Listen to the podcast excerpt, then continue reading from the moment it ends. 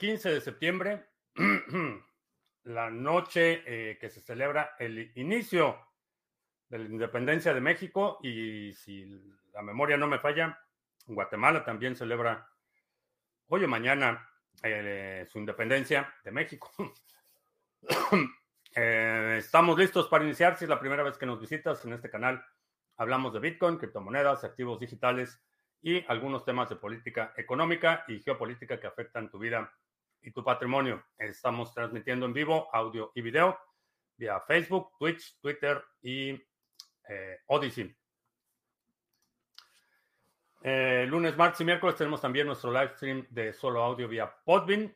Eh, si quieres ahorrar ancho de banda, también te recuerdo que puedes ganar satoshis si escuchas nuestro podcast en la aplicación Fountain FM. busca ahí el podcast de Criptomonedas TV y puedes ganar satoshis por escucharnos. Vamos a ver. Bitcoin se está negociando en 19.701 en este momento. Nuevamente no pudo soportar el nivel de los 20.000. Está a la baja. Eh, el que me llama la atención, Atom. Vaya, vaya. Atom está a la alza 7.30% en términos de eh, dólar y en términos de satoshis 10.17% Atom. Por si no lo sabes, ya estamos lanzando el validador en Atom, un pool de staking. Ya puedes hacer stake en el pool Sarga en la red de Cosmos.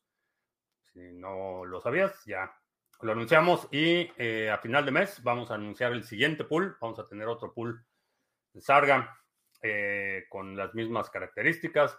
Bueno, ya no voy a decir más pronto el anuncio del nuevo pool de staking. Uh, ¿qué tal? Oscar en Criptos, Manuel Acolchado, eh,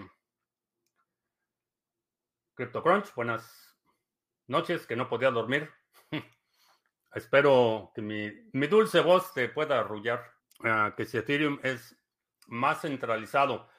Eh, estuve tratando de ver en Etherscan quién está validando los bloques, porque parece que eh, los bloques se están distribuyendo principalmente entre Coinbase, Kraken, Binance y otras 10 direcciones de Binance. Eh, habrá que monitorear la distribución de, de, la validación de los bloques y pues mucha gente amaneció decepcionada al enterarse, al darse cuenta que todavía no puede retirar su stake de Ethereum, que eso va a ser hasta el siguiente upgrade, que nadie sabe.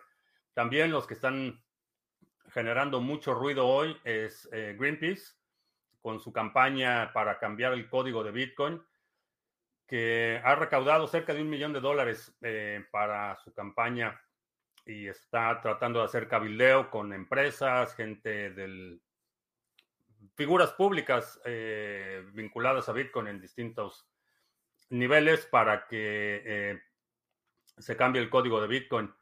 Esto es importante subrayar y, y, es una observación que vale la pena tener en cuenta. No necesitas dinero para cambiar el código de Bitcoin. Cualquier persona, tú mismo, lo puedes hacer ahorita, puedes bajar el código de Bitcoin, cambiarle los parámetros que quieras y publicarlo.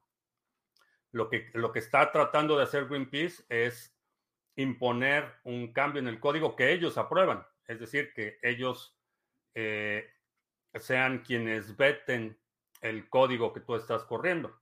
Es una forma, es un mecanismo de control de la población. Entonces, estos intentos, por, por más que parezca tener una, eh, buenas intenciones de cuidar el medio ambiente, la realidad es que no debe ser a costa de eh, un instrumento que te permite eh, tener soberanía sobre tu patrimonio. No debe, no debe aceptarse, eh, mis nodos no lo van a permitir, pero ese es el discurso. El discurso es eh, Bitcoin contamina mucho y ya vieron, Ethereum ya lo hizo bien, inclusive el, el, Fondo Económico Mundial estaba celebrando la transición. Los, los amigos de tus enemigos son tus enemigos el Foro Económico Mundial estaba eh, celebrando la, transición, pero el punto es que no, no quieren lanzar su, su, Bitcoin verde. Lo que quieren es imponer en los usuarios de Bitcoin sus criterios de lo que el código puede o no hacer. Y es una diferencia astronómica. No me opongo a que eh, Greenpeace o, cualquier otra organización ecologista lance su propia moneda verde, eh, pero el hecho de que quieran imponer los criterios o las normas bajo las cuales debe operar una red como Bitcoin es eh, totalmente inaceptable.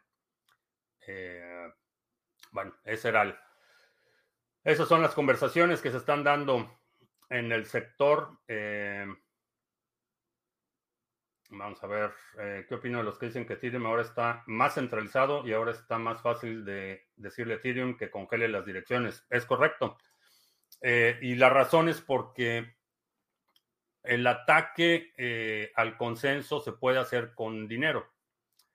Eh, puedes comprar Ethereum, atacar la red, eh, solo pierdes sus fondos si tu ataque es exitoso. Y por el nivel de concentración que ya tiene Ethereum desde su origen, es, es problemático. sí, podemos decir que hoy es más centralizado que ayer. Y vamos a ver el Foro Económico Mundial y los actores eh, del sector financiero eh, pueden imprimir el dinero necesario para comprar el ITER necesario para modificar el consenso eh, o tomar control de la red. sí es un peligro latente. Eso no puede suceder en Proof of Work porque aun cuando tengas todo el dinero, no puedes construir las máquinas de minado, no puedes comprarlas, no hay un inventario en existencia que alguien pueda comprar 10 mil eh, eh, millones de dólares en mineros y, atacar a la red. No, no funciona así. La capacidad de producir los equipos eh, es un freno para este tipo de ataques. Tendrías que programar un ataque en un periodo de tiempo muy largo y, e ir incrementando la capacidad de minado para poder conducir un ataque, lo que lo hace poco, poco viable. Un ataque a una red donde ya la, la concentración de fondos es muy grande, es eh. Es una de las razones por las que los operadores de pools en, la red de Cardano, por ejemplo, constantemente estamos promoviendo la idea de que no dejes el dinero en exchanges, porque puede llegar un punto en el que un jugador dominante como eh, Binance y la mafia china se coludan para cambiar las reglas del consenso. Y hay una hay un fenómeno, y es una de las razones por las que en mi opinión, eh, eh, Proof of uh, Stake no ha sido probado al nivel de ataques que ha sido probado Bitcoin, es porque el, eh, quien tiene monedas es resultado de la validación de las transacciones. ¿Y quién valida las transacciones? Quien tiene monedas. Entonces, hay ahí un, un equilibrio que si no está lo suficientemente centralizado, eh, se puede convertir en un sistema que no es muy distinto al sistema financiero actual. Entonces, por eso eh, la insistencia, por eso subrayar que si te interesan el tema de la descentralización, la resistencia a censura, la participación no permisionada, son atributos eh, que se deben defender con acciones específicas. Una de ellas si eh, correr tu propio nodo, validar tus propias transacciones, eh, no depender de terceros eh, para cuestiones como custodia y desarrollar la infraestructura necesaria para acelerar la descentralización de los sistemas. lo que mencionaba hace un par de días, no, no me acuerdo si fue ayer o antier, que en mi opinión el cambio de Proof of Work a Proof of Stake de Ethereum es un retroceso. Eh, vamos a ver si es otra de las virtudes de BTC, que hagan lo que quieran, a ver quién le entra a su proyecto. Sí, ese es, ese es el punto. La, este concepto de, la, de los hard forks y el entorno no permisionado significa eso, que, que tú puedes crear tu propio Bitcoin y a lo mejor tú tienes un ideal de que en el mundo qué sé yo, todos deben ganar lo mismo y creas un sistema en el que todos ganan lo mismo. Si la gente lo adopta de forma voluntaria, pues está bien, no hay, no hay ningún problema. La cuestión es cuando quieres por la vía de la fuerza, la extorsión o, la eh, utilización de la violencia como un mecanismo para imponer eh, las condiciones o los términos en los que otras personas deben vivir. Ese es problemático. Los camiones de caudales para transportar dinero también contaminan. Sí, por supuesto. Y, la otra ilusión, eh, los mineros no se apagaron. Ese es, ese es, otro punto que hay que subrayar. Quienes estaban minando Ethereum no están vendiendo sus tarjetas en eBay. Las dos principales eh, redes que habíamos anticipado que iban a ser de los principales beneficiarios, Ethereum Classic y Ravencoin, el hash rate se ha disparado desde anoche. Eh, también ya hay formalmente un Ethereum Proof of Work, o sea que todavía hay algunos mineros que están minando Ethereum. Entonces, eh, esa, ese consumo energético no desapareció de la noche a la mañana. Se mudó de Ethereum a Ethereum Classic, a Ravencoin y al otro grupo que sigue tratando de mantener la cadena Proof of Work. El consumo energético no desapareció, simplemente se fue a otro lado, donde hay los incentivos para el uso de esa energía. Sé que mucha gente le,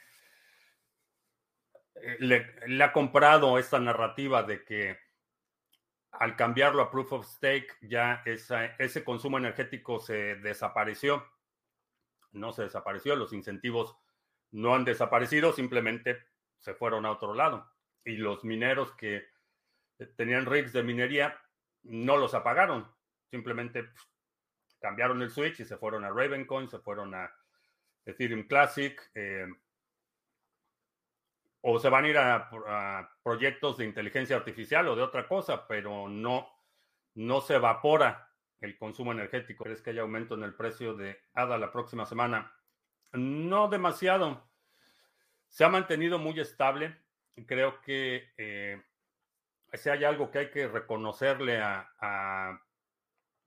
a, la gente involucrada, a, IOHK, a, inclusive a, Charles Hoskinson, a la Fundación Cardano, eh, a Emurgo, a mucha la gente involucrada, es que ha hecho un enorme esfuerzo por mantener un nivel de expectativa real de qué es lo que está pasando. Eh, el ecosistema de Ethereum, eh, perdón, de Cardano en su conjunto es muy poco dado a la hipérbole y a la exageración y a los anuncios eh, muy escandalosos, etcétera. Han manejado mucho la expectativa de los usuarios y no esperaría un incremento eh, significativo y tampoco esperaría una decepción, que eso es lo que estoy observando un poco en, en el eh, ambiente eh, en, en, Ethereum, como que no sé, la gente esperaba que algo cambiara dramáticamente y no hubo ningún cambio dramático. el precio no se disparó, de hecho se ha mantenido bastante deprimido. Eh, mucha gente se está empezando a decepcionar porque no ven ningún cambio, ningún beneficio eh, aparente. Las transacciones eh, en el periodo de ajuste sí hubo poco tráfico porque obviamente había mucha gente, suspendieron depósitos y retiros, muchos servicios estaban en pausa, entonces había muy poco tráfico en los primeros bloques minados en el esquema de Proof of Stake. Entonces había muy poco tráfico, había un costo relativamente bajo de las transacciones y mucha gente celebró y, en la medida que se empiezan a integrar servicios, eh, va, a, va, a, volver al punto en el que estaba antes, porque no, no cambió ningún parámetro que impacte ni la velocidad ni el costo de las transacciones. Entonces, eh, creo que en, términos de expectativas eh, hay mucha gente desilusionada hoy. Eh, y con Cardano no creo que se dé el mismo caso porque no, no han construido esta expectativa. Este tema de la transición a Proof of Stake eh, de Ethereum es un tema que lleva cuatro años.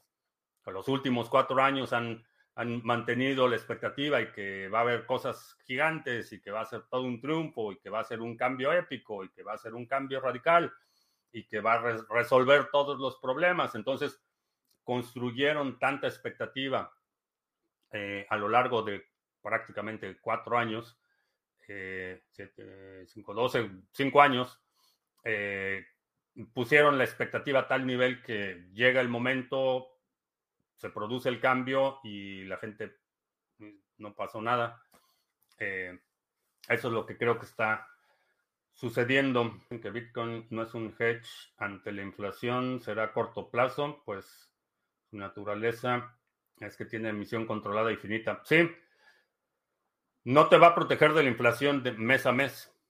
Eh, en el largo plazo, para mí no, no me queda la menor duda que es una mucho mejor alternativa eh, que cualquier moneda fiat como reserva de valor. Esta nueva cadena Ethereum W también podría tener todos los dApps que tiene Ethereum sin problemas. Es, una, es, eh, es el estado anterior de Ethereum. Eh, no hay ninguna mejora, no hay ningún cambio, simplemente el, el, Ethereum del 13 de septiembre, bueno, del 14 en la mañana. Eh, no hay ningún cambio, no, no hay ninguna mejora. Es exactamente el estado anterior de Ethereum. Las blockchains que corren en Cosmos son consideradas sidechains o layers one. Eh, hay las dos modalidades. Eh, puedes conectar cadenas de primera capa como Ethereum, como Cardano, como eh, AVAX, como cualquiera de esas las puedes conectar en la primera capa o en la segunda. existen las dos modalidades de conexión. ¿Qué evento podría beneficiar a las stake coins? Haciendo un lado los ataques ya hechos. Eh, no sé a qué te refieres con qué evento. Uh, ¿Dónde veo el poder de las monedas Proof of Work?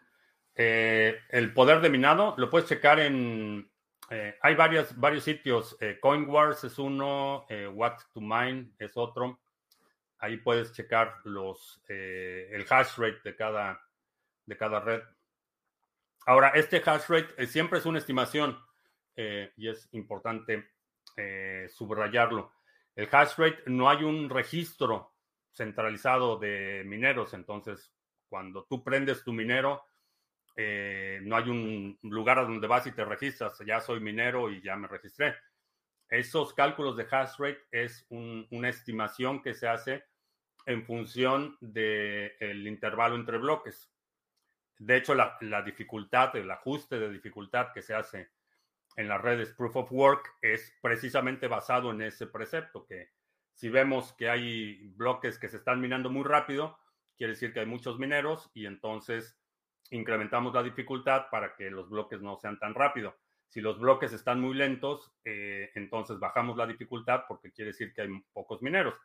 Entonces, este hash rate eh, es una estimación en función de los intervalos entre bloque no hay un registro especializado o, preciso de cuánta gente está minando en un momento dado. Ah, pero esa decepción es por el precio, a la gente no le importa los, los fundamentales. hay de todo. Hay, diría, los que están más involucrados en la infraestructura, los que tienen dApps o los que están mucho más involucrados. Eh, la decepción, en mi opinión, o lo que percibo es más por el lado de que no pasó nada. Y sí, definitivamente hay mucha gente que tenía la expectativa de que en cuanto se hiciera la transición, el precio iba a rebasar los 2.000 en cuestión de unas horas. Eh, y de hecho, mucha gente tenía predicciones, análisis de proyecciones de precio por encima de los 2.000 en cuanto se activara uh, Proof of Work, Proof of Stake, perdón. Nenio, que felicitaciones por el Día de México. Hace unos años estuve en el grito en el Zócalo y casi fui aplastado por una multitud. ¿sí? Es el cariño del pueblo. a diseño viendo el FOMO de Ethereum. ¿eh? México, a pesar de la crisis mundial, anda muy bien. Ese es un reporte directo desde nuestro corresponsal del metaverso. En fin, ¿es fácil tener un nodo de Ethereum Classic o es igual de duro que un nodo de Ethereum? Eh, es más fácil tener un nodo de Ethereum Classic porque la implementación de la segunda capa de Calisto tiene, no sé, tres años o algo así. Eh, en ese sentido, Ethereum Classic eh, resolvió uno de los problemas de saturación de la red con segunda capa hace no sé, tres años o quizá, sí, probablemente tres años. ¿Cómo ves el futuro de Ethereum con estos cambios? Para mí será parche sobre parche para sobrevivir. sí, esa es, esa es mi, mi opinión. están parchando, a diferencia de el, modelo de consenso Outboros, por ejemplo, de eh, Cardano, que fue diseñado así desde el origen. Ergo, que es una implementación de este modelo de consenso en una red Proof of Work, eh, son diseños que así fueron concebidos. Lo que estamos viendo en Ethereum es una serie de parches, una serie de medidas que no solucionan el problema fundamental, porque después de tantos años, cinco años de la hipérbole y los anuncios y la expectativa, se cambia proof of uh, stake, pero no han resuelto el problema de escalación, no han resuelto el problema del costo de las transacciones, eh, que son los dos problemas fundamentales. Entonces, ¿cuándo va a suceder eso? En un futuro, no sé, pueden ser a lo mejor tres años o ni idea cuándo vaya a ser. Ah, tengo quiero incrementarlos a corto plazo, trading, DeFi o programación. Eh, depende un poco de tu perfil. Si tienes un perfil técnico, si te llama la atención la parte de la programación, la implementación, el desarrollo de aplicaciones, eh, creo que esa sería la, la, vía de hacerlo. Si no, el de DeFi. El de DeFi te va a dar los fundamentos para que puedas eh, hacer tu operación en DeFi más rentable. Si llegan muchas máquinas a minar a Ethereum Classic, se rebajan las ganancias. No, a diferencia de, Bitcoin, en la red de minería de Ethereum Classic, la ajustación, eh, la ajustación, ¿eh? Álgame Dios. Perdón, el ajuste, no la ajustación. El ajuste de la dificultad es, eh, es dinámica. Entonces, esa dificultad se va ajustando eh, de acuerdo al intervalo entre el bloque actual y el bloque eh, precedente. Entonces, no tiene un periodo de ajuste de dos semanas como lo tiene Bitcoin.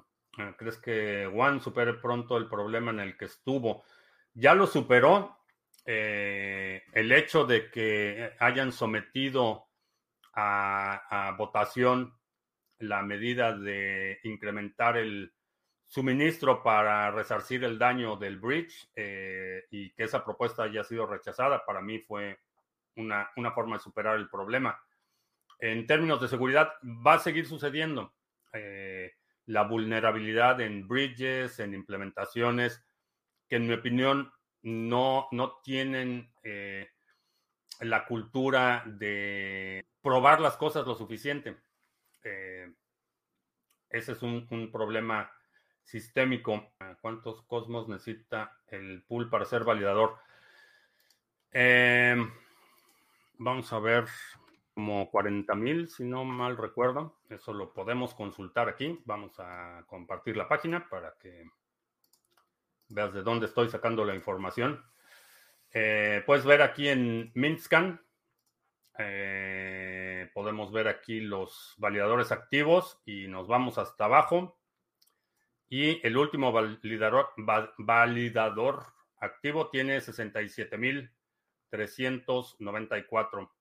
Eh, entonces necesitamos esto o más para entrar al grupo de validadores electos.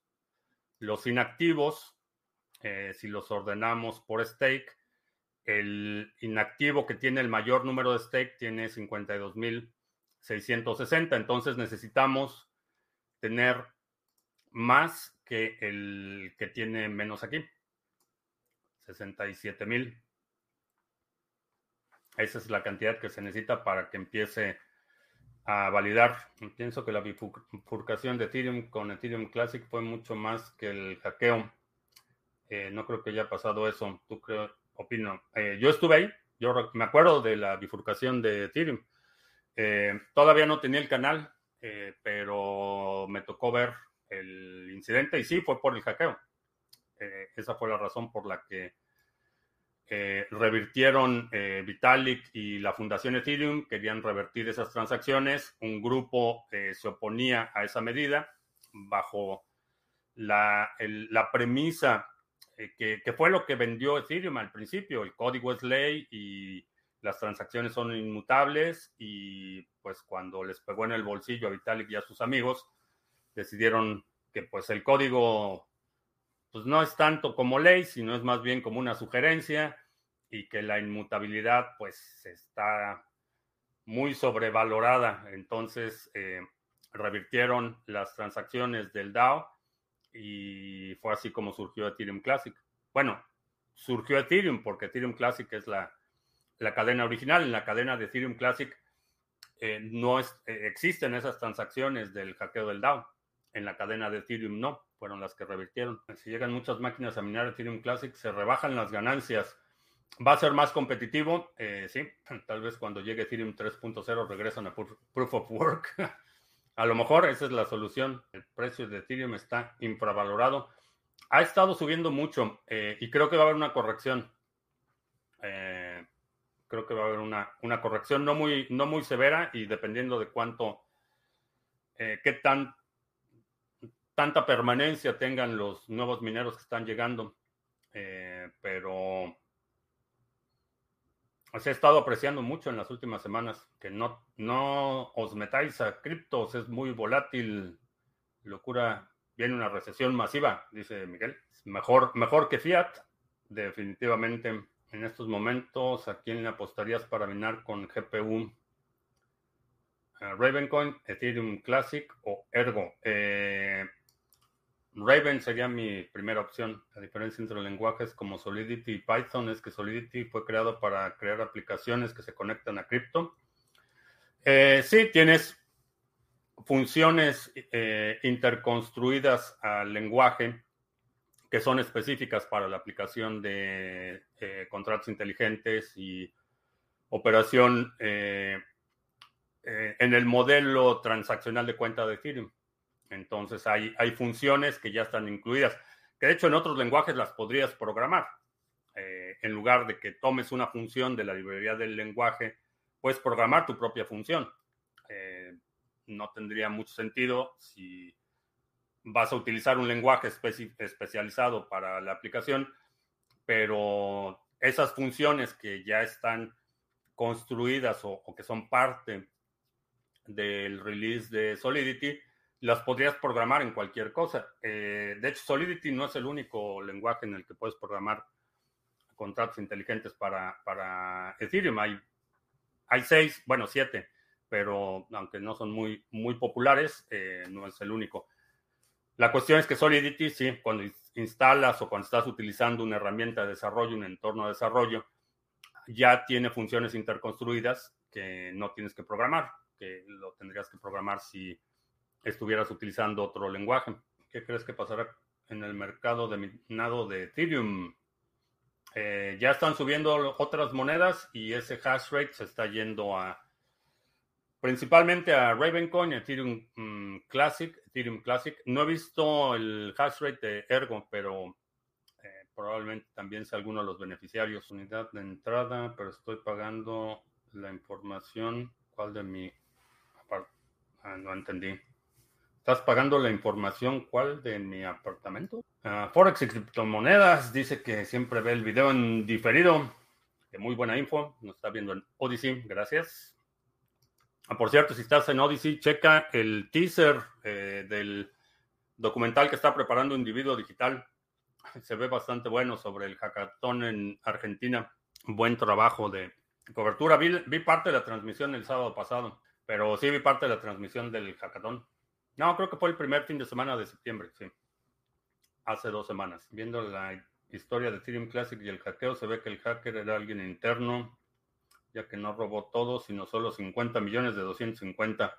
Era alguien que definitivamente sabía lo que estaba haciendo. La subida de tipos de interés podría llevar a Europa a una recesión y con inflación disparada va a haber muchos impagos de hipotecas. Eh, sí, la situación, la situación está bastante delicada. Eh, las tasas, la subir las tasas de intereses, la, o por lo menos la, la premisa o su argumento es que al subir las tasas de interés desincentivas la actividad económica de consumo, pero no solo impactas al consumo.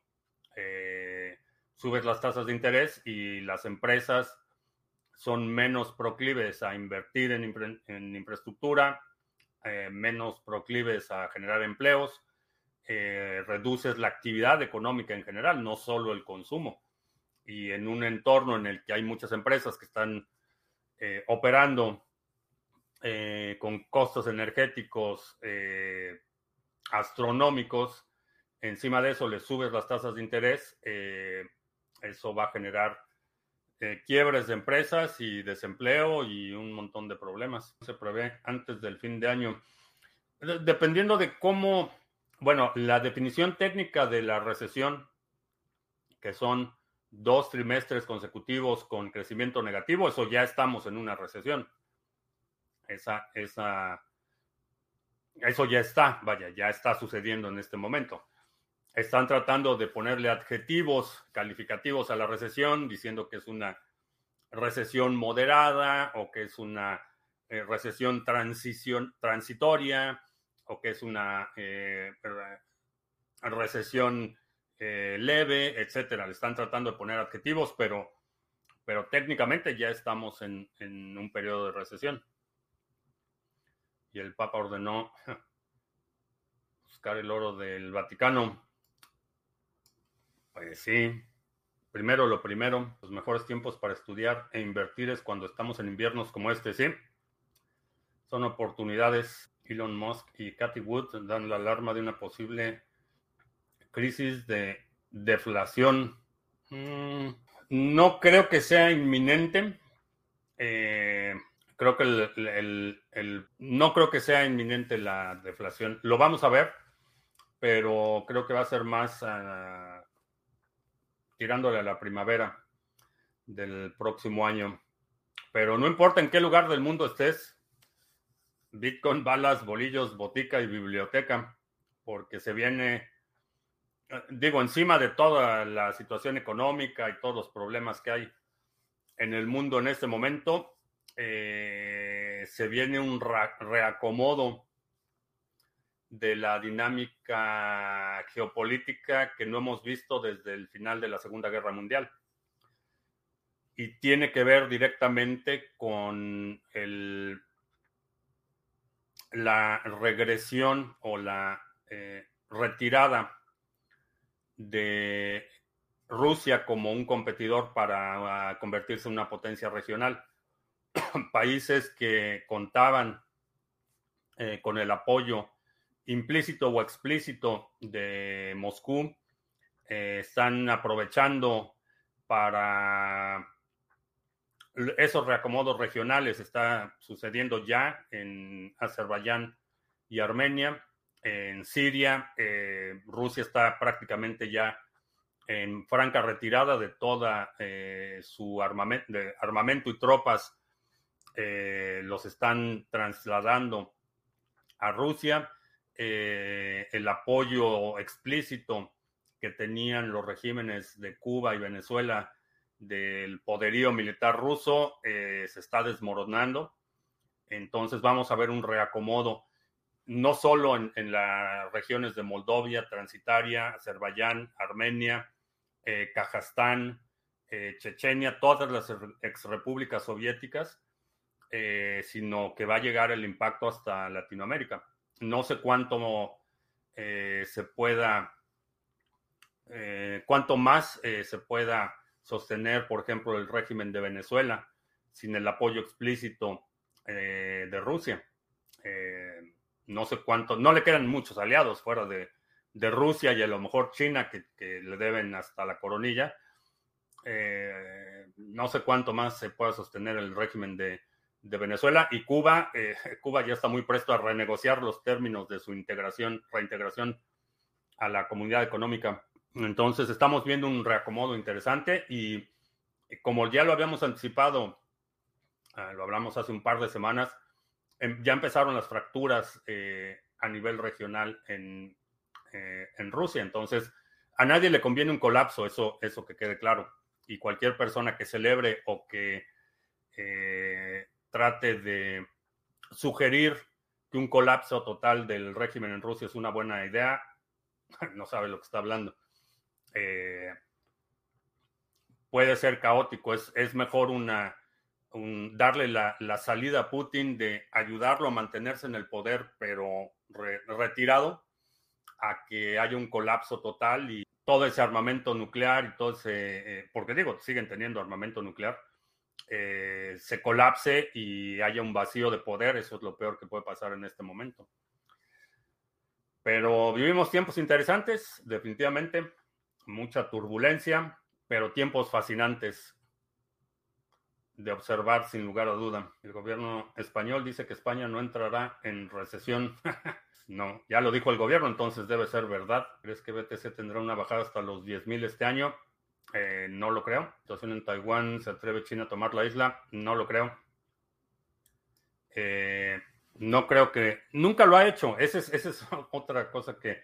Con toda y la, política muy agresiva, militarista, eh, que ha tomado en los últimos dos años, China nunca ha controlado Taiwán. Me refiero a China comunista. El Partido Comunista nunca, nunca ha controlado Taiwán. Y el reintegrar Taiwán a la patria ha sido una promesa hueca desde los tiempos de Mao. Eh, no es, no es algo nuevo, vaya. han, han, subido mucho el tono de la retórica y acciones muy agresivas, pero Taiwán nunca ha sido controlada por el Partido Comunista. Con un Rusia debilitado, eh, honestamente no creo que se vayan a aventar. Tendría que hacer una, una acción extremadamente desesperada de Winnie the Pooh para que invadieran Taiwán. Van a seguir con las amenazas, van a seguir con la retórica, eh, con las exigencias, con la presión diplomática, con el uso de proxies para eh, organismos internacionales, etcétera. Esa presión va a continuar, pero una invasión, creo que la posibilidad es muy remota. Ah, los accidentes y suicidios de oligarcas rusos no es nada nuevo. Eso ha sido una, una característica del régimen de Putin desde prácticamente desde que terminó la guerra en Chechenia la primera vez. Ah, eso ha sucedido. Eh, es, ya cuando alguien se cae eh, de una ventana eh, o se suicida, pues ya, ya se sabe de quién es la mano. Es un secreto a voces. ¿Qué opino de la obsolescencia tecnológica? he investigado muy a fondo, pero he encontrado desarrollo para revivir dispositivos como tablets, smartphones, por ejemplo. Eh, sí, sí, la, obsolescencia eh, programada de muchos dispositivos está determinada por los requerimientos del nuevo software. Pero por eso mencionaba, creo que fue ayer o antier, cuando alguien me preguntaba sobre una laptop, decía las, las IBM, las ThinkPad, por ejemplo, eh, puedes instalarle cualquier versión de Linux que consume mucho, muchos menores recursos que Windows y son computadoras que puedes estar utilizando eh, una década sin problemas. La constante demanda del software es lo que hace que las eh, computadoras se vuelvan obsoletas. No es obsolescencia misma del, del hardware, es la demanda de recursos. Entonces hay computadoras que con el software adecuado las puedes tener corriendo décadas. O bueno, por lo menos una década. Esta esta computadora es del 2018. Eh, obviamente no, no tiene la capacidad de procesar video de alta definición o ediciones grandes o cosas así, pero para uso personal, una computadora que fue fabricada en el 2008 es perfectamente funcional hoy en día. Y es cuestión del software más que del hardware. ¿Cómo puede afectar a Venezuela del Norte lo de Rusia? Es un, la única razón por la que Estados Unidos no intentaría, eh, tras el serio debilitamiento ruso y una vez que termine la retirada de Siria, la única razón por la que Estados Unidos no intentaría un cambio de régimen en Venezuela en este momento es por no desestabilizar los mercados energéticos. Se tiene que estabilizar el mercado energético antes de que eh, Estados Unidos pueda intervenir en, en Venezuela. México como eh, tiene una posición extraña porque es exportador de petróleo, pero es importador de gasolina. Entonces, toda esa ventaja que podría tener en términos de exportar más petróleo, la pierde al tener que importar gasolina. Eh, que esto es algo que mucha gente no sabe, pero eh, esa, es, esa es la razón por la que si el precio del petróleo baja, el precio internacional, en México la gasolina sube. Y si el precio del petróleo sube, en México la gasolina sube, porque exportamos materia prima e importamos producto terminado. Y, es como básicamente nulifica cualquier ventaja en términos de negociación que tuviera, porque se incrementa la proporción de exportación de petróleo, va a tener que cubrir el costo con las importaciones que hace. Entonces, está limitado en términos de, el apalancamiento que podría tener en muchas negociaciones. Y la otra es que no es miembro de la OPEC. Ese es otro, otro tema. ¿Algún país de habla hispana que recomiendes para vivir? Por si se desata una hiperinflación en Argentina. Pues ya llevas la hiperinflación en Argentina. Eh, ve el, poder adquisitivo en los últimos 15 años y pues ya. Eh, en lugar de sacar tu dinero de tu país, saca tu país de tu dinero. En palabras simples, ¿cómo crees que le hizo Satoshi para crear la blockchain? ¿Fue un proceso de programación? Eh, fue la integración de distintas tecnologías. La tecnología, la criptografía, el modelo de, de, de combinaciones de llave pública y privada, la inscripción unidireccional de SHA-256, eh, la integración del concepto de Proof of Work de Adam Back. Eh, fue así como lo creo, es una integración de elementos preexistentes. Kraken acaba de listar Ethereum W a 10. Pues sí, ya lo habíamos anticipado. Eh, Poloniex desde hace semanas anunció que lo iba a hacer. Bueno, para el Club de la Próstata Inflamada vamos a hacer anuncios. Eh, ya debería ser el patrocinador oficial. Este segmento comercial, esta pausa comercial está patrocinada por el Club de la Próstata Inflamada. Eh, bueno, por si no lo habías visto, ya tenemos pool, pool de Cosmos, ya está operativo. Ya puedes empezar a delegar tu Cosmos en el pool de staking de Sarga. Eh, ya están aquí las preguntas frecuentes y como siempre ya tenemos los recursos que necesites de ayuda en el canal de Discord. Eh, chécalo, Staking de Cosmos. También checa mucha actividad en el eh, OTC Trading Desk en Telegram. Si quieres comprar cripto por fiat de forma descentralizada, peer-to-peer, -peer, checa el OTC Trading Desk de Sarga en Telegram. Eh, también para quienes preguntaban sobre el seminario de a fondo, ya está disponible eh, bajo demanda, lo puedes checar. Son dos sesiones bastante intensas. Hablamos de los aspectos básicos de las finanzas descentralizadas, conceptos, eh, los objetivos, los aspectos sociales, la organización, el consenso, cómo, cómo, es que funcionan, oráculos, estructura de tokenización de activos sintéticos, tokens nativos, tipos de protocolos, exchanges, yield farming, préstamos descentralizados, flash loans, liquidity mining y un largo etcétera. Eh, chécalo, ya está disponible bajo demanda y también ya está bajo demanda el seminario de contratos inteligentes que tuvimos la semana pasada. Eh, si quieres eh, hacer intercambios de cripto a cripto, checa el exchange de criptomonedas TV Ahí no te tienes que registrar, no tienes que proporcionar datos personales y puedes hacer intercambios eh, cripto a cripto con eh, Simple Swap. Chécalo en exchange.criptomonedastv.com. Ya, esos son los anuncios para hoy. Este segmento comercial fue patrocinado por el Club de la Próstata Inflamada. Ah, ¿Crees que el peso mexicano siga los pasos del peso argentino? En términos de devaluación, sí. Eh, Solo es cuestión de tiempo. eh, la pérdida del, del, poder adquisitivo gradual de las monedas fiat es solo cuestión de tiempo. Algunas la pierden más rápido que otras.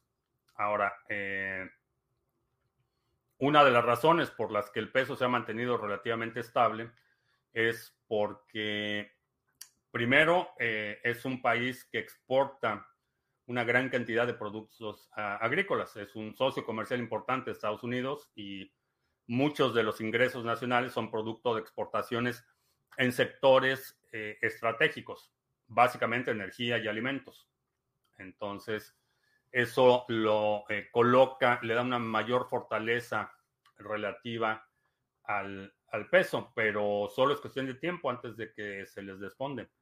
Y más eh, que están en un proceso de militarización acelerada, eh, están hablando ya de que el ejército controle la infraestructura de telecomunicaciones, van a ser los operadores de Internet, va a ser el ejército y vamos a tener un esquema de un estado militarizado eh, tipo China. No sé cómo decirle, pero se los dije. Entonces, a las 5, si estás en Venezuela del Norte, a las 5B, agrégale tu pasaporte vigente. ¿Crees que eh, Ethereum W tenga futuro para poder pasar a Ethereum Classic? No lo creo. Eh, creo que ha, ha, sido un intento por mantener eh, una red que a final de cuentas llegamos a, la realidad de que Ethereum es lo que diga Vitalik que es Ethereum. A eso se reduce. Y si Vitalik dice que Ethereum es el proof of stake, ese es Ethereum. No es, no es un modelo de, de consenso en el que los nodos determinen. Si, si Vitalik dice en un tweet, ah, pues me equivoqué, el verdadero Ethereum es el proof of work, ese va a ser Ethereum. Son las ventajas y desventajas de tener un fundador visible. En el Líbano se están poniendo muy feas las cosas en el Líbano. Eh, sí, es posible que haya violencia. Satoshi es un grupo de personas o una sola persona. No lo sé. Eh, es difícil determinarlo porque fue muy consistente en el estilo de escritura. Cuando hay grupos o cuando son hay colaboraciones, generalmente ves discrepancias entre el, tono o el ritmo de la escritura. Todos los mensajes que tiene eh, o, que, ha, hecho públicos eh, mediante foros y todo eso que se le atribuyen a Satoshi tienen una enorme consistencia en términos de estilo, de redacción, de vocabulario. Entonces, no sé, tiendo a creer que más bien que es una sola persona, pero es posible que haya sido un esfuerzo de colaboración y que haya sido una sola persona la encargada de la producción de los mensajes de la figura pública de Satoshi. Esa es una posibilidad. Lil René, ¿qué tal? Esta semana por fin pude sacar cita para cambiar mi pasaporte. Sí, no importa, digo, no importa tener un documento de viaje vigente, no es una mala idea. Es que favorecen algunas instituciones como la Fundación Ethereum cuando se distribuyen tus setters, ¿sí? Si a mi primo Juan le ofrecen trabajo en Estados Unidos, ¿es más fácil irse o qué trámites tendría que hacer? Eh, depende de quién te esté ofreciendo el trabajo. Eh, puede que ellos tengan visas y si hay, un, hay un, un, tipo de visa que es tramitada por el empleador. Eh, quien te está ofreciendo el empleo puede solicitar que por tus habilidades, especialidad o lo que sea, necesita contratarte a ti y no puede reemplazarte con alguien local. En ese caso, eh, con una, el empleador puede tramitar una visa de trabajo. Eh, si no es, si no tienes esa opción, va a ser muy difícil que por tus propios medios tramites un permiso de trabajo y puedas viajar. Es un proceso que se lleva meses. Eh, en el mejor de los casos, estamos hablando de un proceso rápido, van a ser a lo mejor ocho o nueve meses para el trámite. También depende mucho del país en el que estés. Eh, no todos los países tienen la misma nivel de saturación y generalmente las visas están limitadas a un cierto número de visas por país. Eh, el proceso no es fácil, no es rápido. Entonces, ten eso en consideración. Sí, la situación de todo lo que tiene que ver con trámites migratorios aquí se lleva muchísimo tiempo. Entonces, si es, si es algo que puedes llegar y hacer en un par de meses y regresarte, o, entrar por la puerta grande y salir por la puerta trasera, o al revés, entrar por la puerta trasera y salir por la puerta grande. Hay opciones para ir a Canadá con oferta de trabajo. Es un proceso, depende mucho del país al que vas a migrar y del país de origen, porque obviamente la mayoría de los países de Latinoamérica tienen requerimientos y, mayores barreras para migrar que si estás, por ejemplo, si eres un ciudadano de cualquier país europeo, en general vas a tener, va a ser mucho más fácil que migres a, otro país. Eh, es mala idea visa normal y quedarte a trabajar. Eh, estarías en violación a los términos de tu visa y te pueden deportar y cancelarte. Entras con una visa de turista y te quedas a trabajar. Eh, en el momento que expira, porque cada vez que entras, eh, cruzas la frontera, presentas tu documentación, te van a poner en tu pasaporte un sello que dice, te puedes quedar hasta tal día. Tienes 30 días, 60 días, 90 días o 6 meses, dependiendo de tu visa y de otras cosas. Entonces, si excedes ese tiempo que te dan al momento de cruzar la frontera, eh, estás en violación de los términos de tu visa y eres sujeto a deportación. Podría ser para contactar contigo por privado. Eh, me puedes mandar un correo a info arroba criptomonedastv.com. Repito, info arroba criptomonedastv.com. No te prometo contestar de inmediato porque estoy muy atrasado con mis correos, pero mándame un correo ahí y haré lo posible por responder tan pronto como sea posible. En Canadá es ilegal presentar un CV con visa de turista. No es lo ideal. Sí, Canadá también tiene, Canadá tiene un sistema de puntos eh, cuando vas a migrar por tus propios medios, tiene un sistema de puntos y, por ejemplo, si tienes un título eh, universitario que puedas ejercer ahí, porque, por ejemplo, si eres doctor o abogado, eh, tus estudios no van a ser válidos, no puedes ejercer tu profesión en Canadá. Entonces, si tienes un título de ingeniería o alguna otra cosa que puedas ejercer allá, te dan más puntos y hablas, eh, si eres, eh, necesitas ser por lo menos bilingüe, español-inglés. Eh, si hablas español, inglés y también francés, te dan más puntos, etcétera. Y de acuerdo a la edad, tienen ahí un sistema de puntos para determinar quién es elegible para una residencia y quién no. Si pones un negocio en Estados Unidos, te pueden dar la residencia. Sí, pero hay un requerimiento mínimo de eh, empleo y de inversión. Pero sí, otro día decías que era bueno que el gobierno colombiano subsidie la gasolina. Por un momento parecías un socialista. Eh, no, no dije que fuera bueno eh, que, que, el gobierno subsidiara la gasolina. Lo que, di, lo que dije es que el hecho de quitarle los subsidios a la gasolina, a diferencia de la retórica populista, no solo afecta a los que tienen coche, que ese es realmente el argumento. Eh, cuando eliminan el subsidio a la gasolina, lo que están diciendo es que solo los ricos tienen automóvil y que es injusto que los ricos tengan gasolina subsidiada, cosa que es totalmente absurdo. Eh, las razones que dan para eliminar el subsidio eh, es engañabobos porque dicen vamos a afectar solo a los que tienen coche, vamos a afectar solo a los ricos. Y es una mentira vulgar, porque el transporte público utiliza gasolina, utiliza diésel, eh, las mercancías que consume la gente utilizan gasolina, utilizan diésel, entonces cuando eliminas al subsidio a los eh, eh, hidrocarburos, no estás afectando únicamente a los que tienen un vehículo, que esa es la, eh, el argumento. En general, no soy, no soy fan de los subsidios y creo que el precio de las cosas, bienes y servicios debe estar determinado por la oferta y la demanda.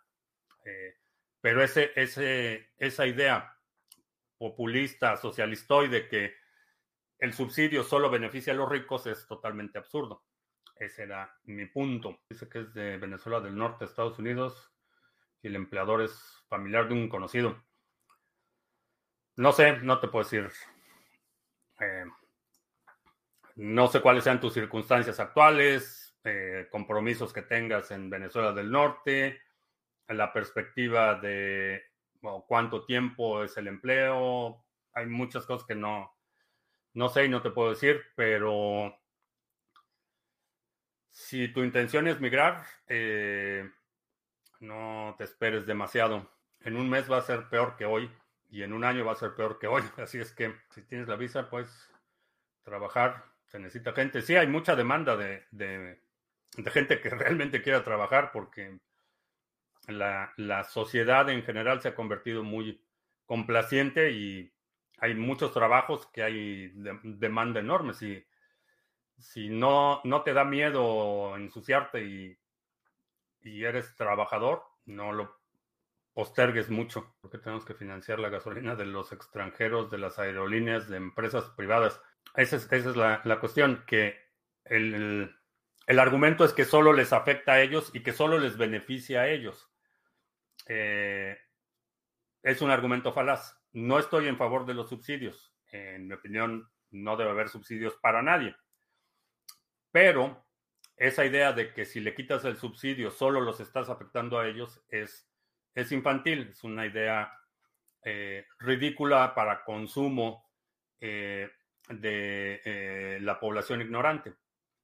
Le quitas el subsidio al transporte aéreo y ¿qué es lo que va a pasar? Van a incrementar los precios el, tráfico aéreo que no solo mueven cosas, digo, no solo mueven personas, también mueven cosas. Los aviones, por si no lo sabes, tienen carga y hay muchas mercancías, productos que se tienen que transportar por aire. Incrementas esos precios, entonces si consumes medicamentos, por ejemplo, cuando vas a la farmacia y ese medicamento se tuvo que transportar por aire porque es susceptible a cambios de temperatura o cualquier razón, ese medicamento, el transporte de ese medicamento va a costar más. Y eso es lo que no te dicen los políticos populistas. Eh, tratan de vilificar, eh, de eh, presentar a la iniciativa privada o, al, al, emprendedor como el enemigo, como corrupto beneficiario de la corrupción gubernamental. Y es un engaño, porque a final de cuentas, si quitan el subsidio a los combustibles, eh, al combustible aéreo, por ejemplo, las aerolíneas no reciben ese subsidio, que me parece una buena idea, van a subir los precios. Y va a subir el precio del viaje en avión y va a subir el precio de transporte de mercancías en avión. Y cuando el de la farmacia eh, o, eh, quien vende ese producto o recibe ese producto, pues le va a cobrar más a la gente. Entonces, es una falacia eso de que solo se benefician los que reciben directamente el subsidio. Ese subsidio se, permite eh, que eh, la actividad económica continúe. Entonces, cuando lo quitas, toda la economía en su conjunto se ve afectada, no solo un sector en particular. Pero, pues, los bolivarianos no son precisamente muy doctos en la economía porque nunca no crean riqueza, solo la destruyen. Eh, bien, y con eso terminamos. Te recuerdo que estamos en vivo lunes, miércoles y viernes, 2 de la tarde, martes, jueves, 7 de la noche. Si no te has suscrito al canal, suscríbete, dale like, share, todo eso. Eh, los domingos publicamos nuestro resumen semanal. Si hay algún segmento de la transmisión de hoy que quieras sugerir para nuestro próximo resumen semanal, dejo un comentario aquí abajo con la marca de tiempo para considerarlo. Y creo que ya. Por mi parte es todo. Gracias. Ya hasta la próxima.